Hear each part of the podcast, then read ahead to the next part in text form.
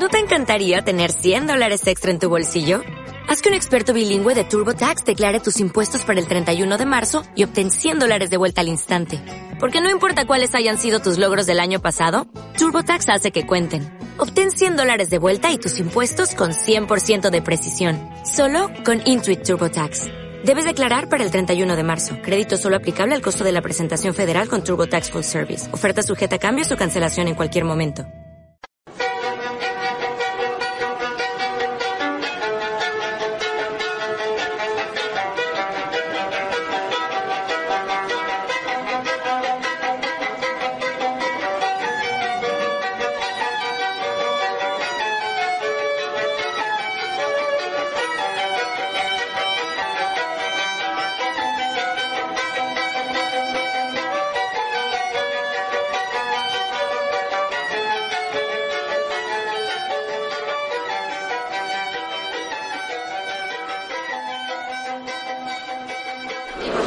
Lectura del Santo Evangelio según San Lucas.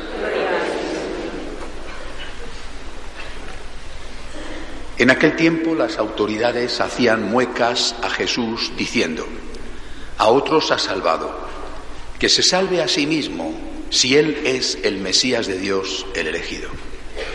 Se burlaban de él también los soldados ofreciéndole vinagre y diciendo, si eres tú el rey de los judíos, sálvate a ti mismo. Había encima un letrero en escritura griega, latina y hebrea. Este es el rey de los judíos. Uno de los malhechores crucificados lo insultaba diciendo, ¿no eres tú el Mesías? Sálvate a ti mismo y a nosotros. Pero el otro lo increpaba. ¿Ni siquiera temes tú a Dios estando en el mismo suplicio? Y lo nuestro es justo porque recibimos el pago de lo que hicimos en cambio, este no ha faltado en nada. Y decía, Jesús, acuérdate de mí cuando llegues a tu reino. Jesús le respondió, te lo aseguro, hoy estarás conmigo en el paraíso. Palabra del Señor.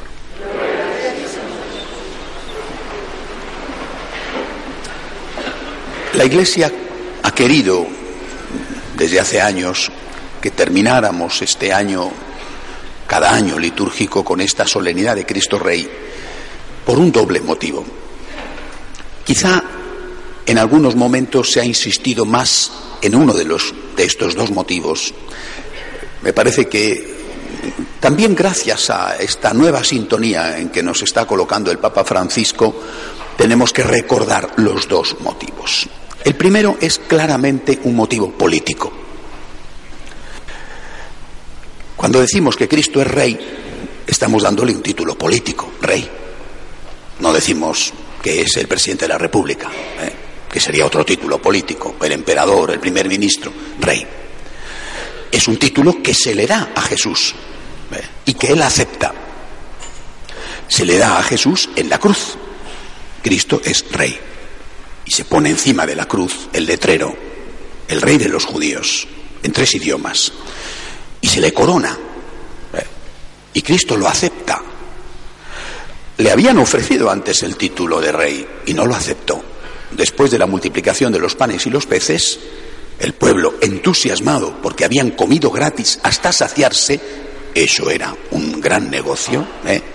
Es decir, el Cristo de los milagros es un Cristo al cual quieren proclamar rey. Y Jesús huye de ese tipo de aplauso de ese tipo de corona, la corona de oro, Cristo huye. En cambio, en la cruz se deja libremente, es decir, no es que le fuerzan, se deja coronar de espinas, no de oro, no de diamantes, de espinas, y permite que le llamen rey.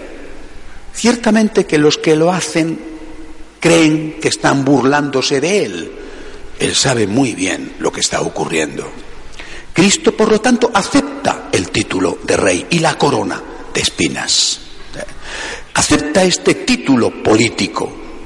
Si os fijáis, el Evangelio que he leído, el fragmento del Evangelio que he leído empieza diciendo, las autoridades se mofaban de él. Las autoridades religiosas, sacerdotes y políticas, Pilato, representante de la autoridad política que era el emperador de Roma. Es decir, ahí hay un título político que Cristo acepta y que la Iglesia reivindica con una enseñanza.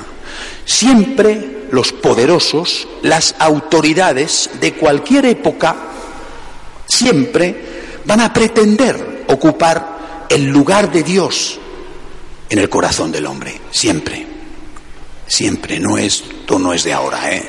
esto es siempre. Y es necesario recordar, y por eso la Iglesia celebra esta fiesta, que ese lugar primero no es de ningún poder político, sino de Dios, de Cristo. Solo ante Dios nosotros doblamos la rodilla, no lo olvidéis, porque un católico es un irreductible. No nos arrodillamos ante nadie, Nunca nadie, ningún poder político podrá ocupar el lugar de Dios en nuestro corazón. Y esto, insisto, la Iglesia lo propone hace ya muchos años ¿eh? para recordárnoslo y para recordárselo a los demás. Solo ante Dios doblamos la rodilla. No nos dejamos sobornar ni amedrentar por ningún poder. Hemos ido al martirio, seguimos yendo al martirio porque no hemos querido adorar a ningún poder político. Solo Cristo es Rey. Podíamos haber llegado desde la época de Nerón hasta nuestros días, podíamos haber llegado a acuerdos, a transacciones. Solo a Dios adoramos, a ningún poder, ni económico, ni político, ni de ningún tipo. Cuando los parlamentos, incluso elegidos democráticamente, pretenden ocupar este lugar, el cristiano no se arrodilla tengo conciencia. Lo hemos hecho, lo hemos escrito. ¿eh? Recordad la valentía con que Calderón escribe en el siglo de oro, enfrentándose con el poder absoluto de los monarcas, ciertamente católicos, pero también absolutistas, aquello de al rey la hacienda y la vida se han de dar, pero el honor es patrimonio del alma y el alma solo es de Dios. Un católico solo se arrodilla ante Cristo. A los demás les debemos, al rey, la hacienda y la vida se han de dar, pero el honor es patrimonio del alma y el alma solo es de Dios. Nosotros nos arrodillamos solo ante Dios. Es decir, nadie puede ocupar el lugar de Dios en nuestro corazón. Este es el aspecto político que es necesario recordar porque tantas veces eh, nos piden que colaboremos, por ejemplo, aprobando leyes inicuas como os decía la semana pasada, que nosotros no podemos apoyar con nuestro voto.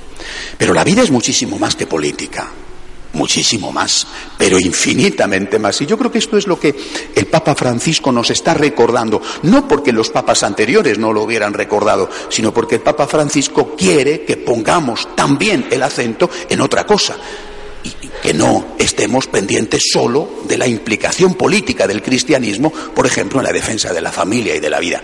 Por supuesto que hay que defender la familia y la vida. Por supuesto que hay que tener una presencia política y ser estos irreductibles que defendiendo los tres principios innegociables no se rinden y no se arrodillan delante de los poderosos de turno. Pero la vida es mucho más, evidentemente. ¿Qué es lo que, por lo tanto, tenemos también que recordar? Que Cristo es rey, tiene que ser rey en mi corazón. Es decir, hay que hacer aquí, queridos amigos, un examen de conciencia. ¿Es rey en mi corazón?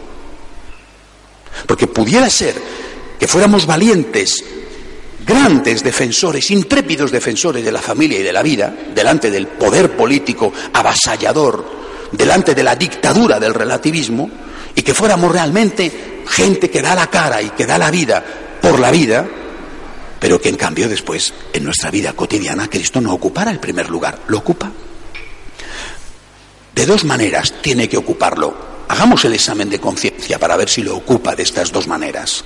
Primera, con la oración. Puedes estar defendiendo la familia y la vida.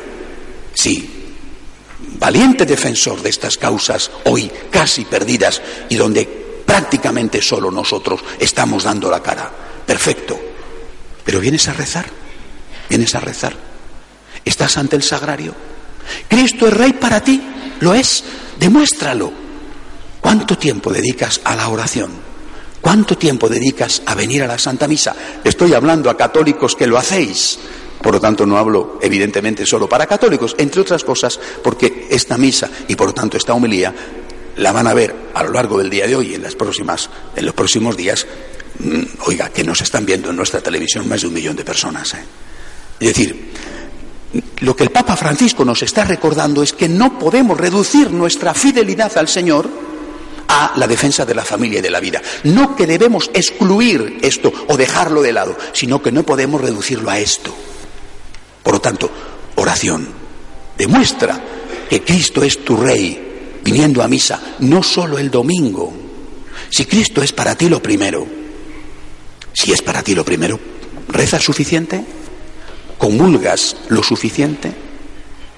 No, es, no reduzcas tu seguimiento del Señor a una cuestión política, que habrá sus momentos para eso, ninguna duda. Pero eso no es lo único y desde luego, al final, eso ocupa muy poquito lugar, porque fíjate que vas a estar haciendo votaciones una vez cada cuatro años, por ejemplo. Y el resto del tiempo, rezas, comulgas. Es una cuestión que hoy tiene que ocupar nuestro examen de conciencia. Y hay un segundo elemento fundamental, es patrimonio de la Iglesia de siempre, pero que el Papa Francisco nos recuerda, importantísimo, ¿qué hacemos con los pobres? porque hay muchísima gente que está pasándolo muy mal. Aquí, entre nosotros, eh, eh, hace unos días uno de los seminaristas que viene de un país de América me decía, pero ¿cómo pueden ustedes decir que están en crisis económica? Por Dios, no bromen. ¿Crisis económica? De allí de donde yo vengo. Allí, que no hay para comer. Allí, que hay mucha gente que de verdad muere de hambre.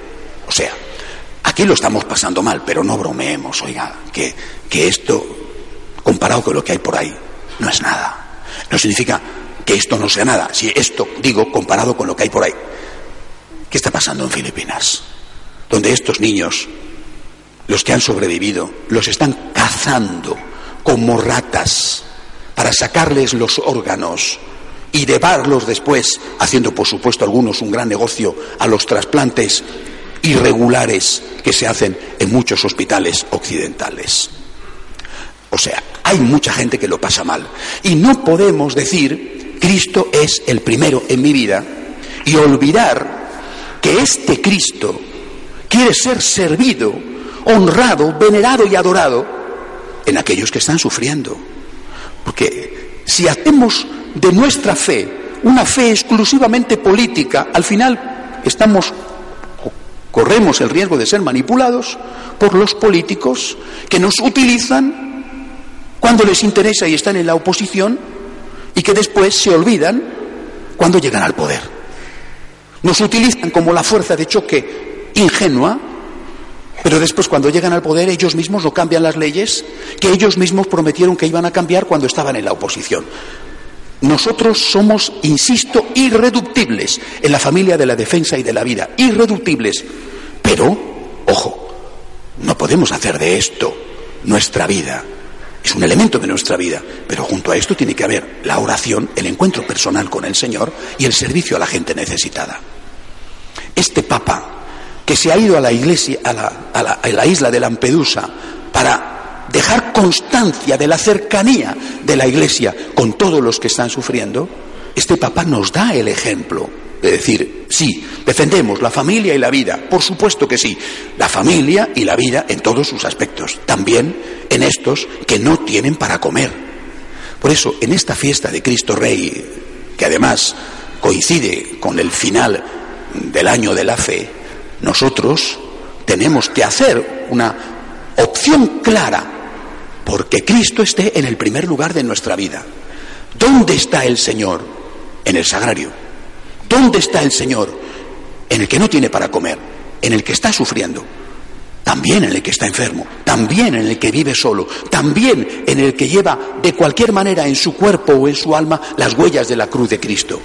Yo, católico, me pongo de rodillas solo ante Cristo, pero ante todo el Cristo ante el Cristo del sagrario, ante el Cristo que no va a poder nacer porque su mamá le va a matar en el seno de su propio vientre, ante el Cristo del que no tiene para comer y ya ha nacido y va a ser utilizado como mercancía para los pederastas o mercancía para sacar sus órganos, ante el Cristo que ha perdido su trabajo y no tiene para poder alimentar su familia.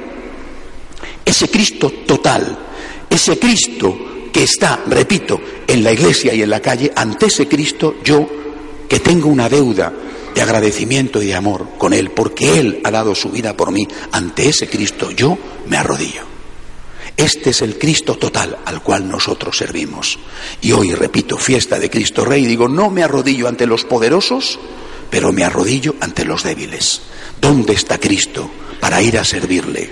¿Dónde está Cristo para ocupar el lugar de María, su mamá, que se puso de rodillas en Belén y se puso de rodillas en el Calvario? Ante ese Cristo yo me arrodillo. Digamos hoy, por lo tanto, fiesta de Cristo Rey, Señor, yo creo en ti a ti y solo a ti adoro, pero a ti y solo a ti quiero servir allí donde tú estás, en la cruz, en el sagrario, en los que necesitan mi ayuda.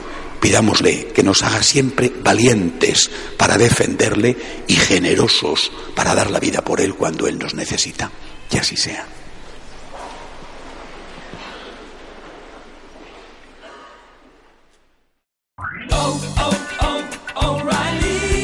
¿Necesitas ayuda? En O'Reilly Auto Parts te ayudamos. ¿Necesitas algún consejo? Te aconsejamos. Nuestros profesionales en autopartes están siempre disponibles para ayudarte a encontrar lo que necesites. Excelente servicio al cliente es solo una de las ventajas que ofrece O'Reilly Auto Parts. Los profesionales en autopartes. Oh, oh, oh, O'Reilly Auto Parts.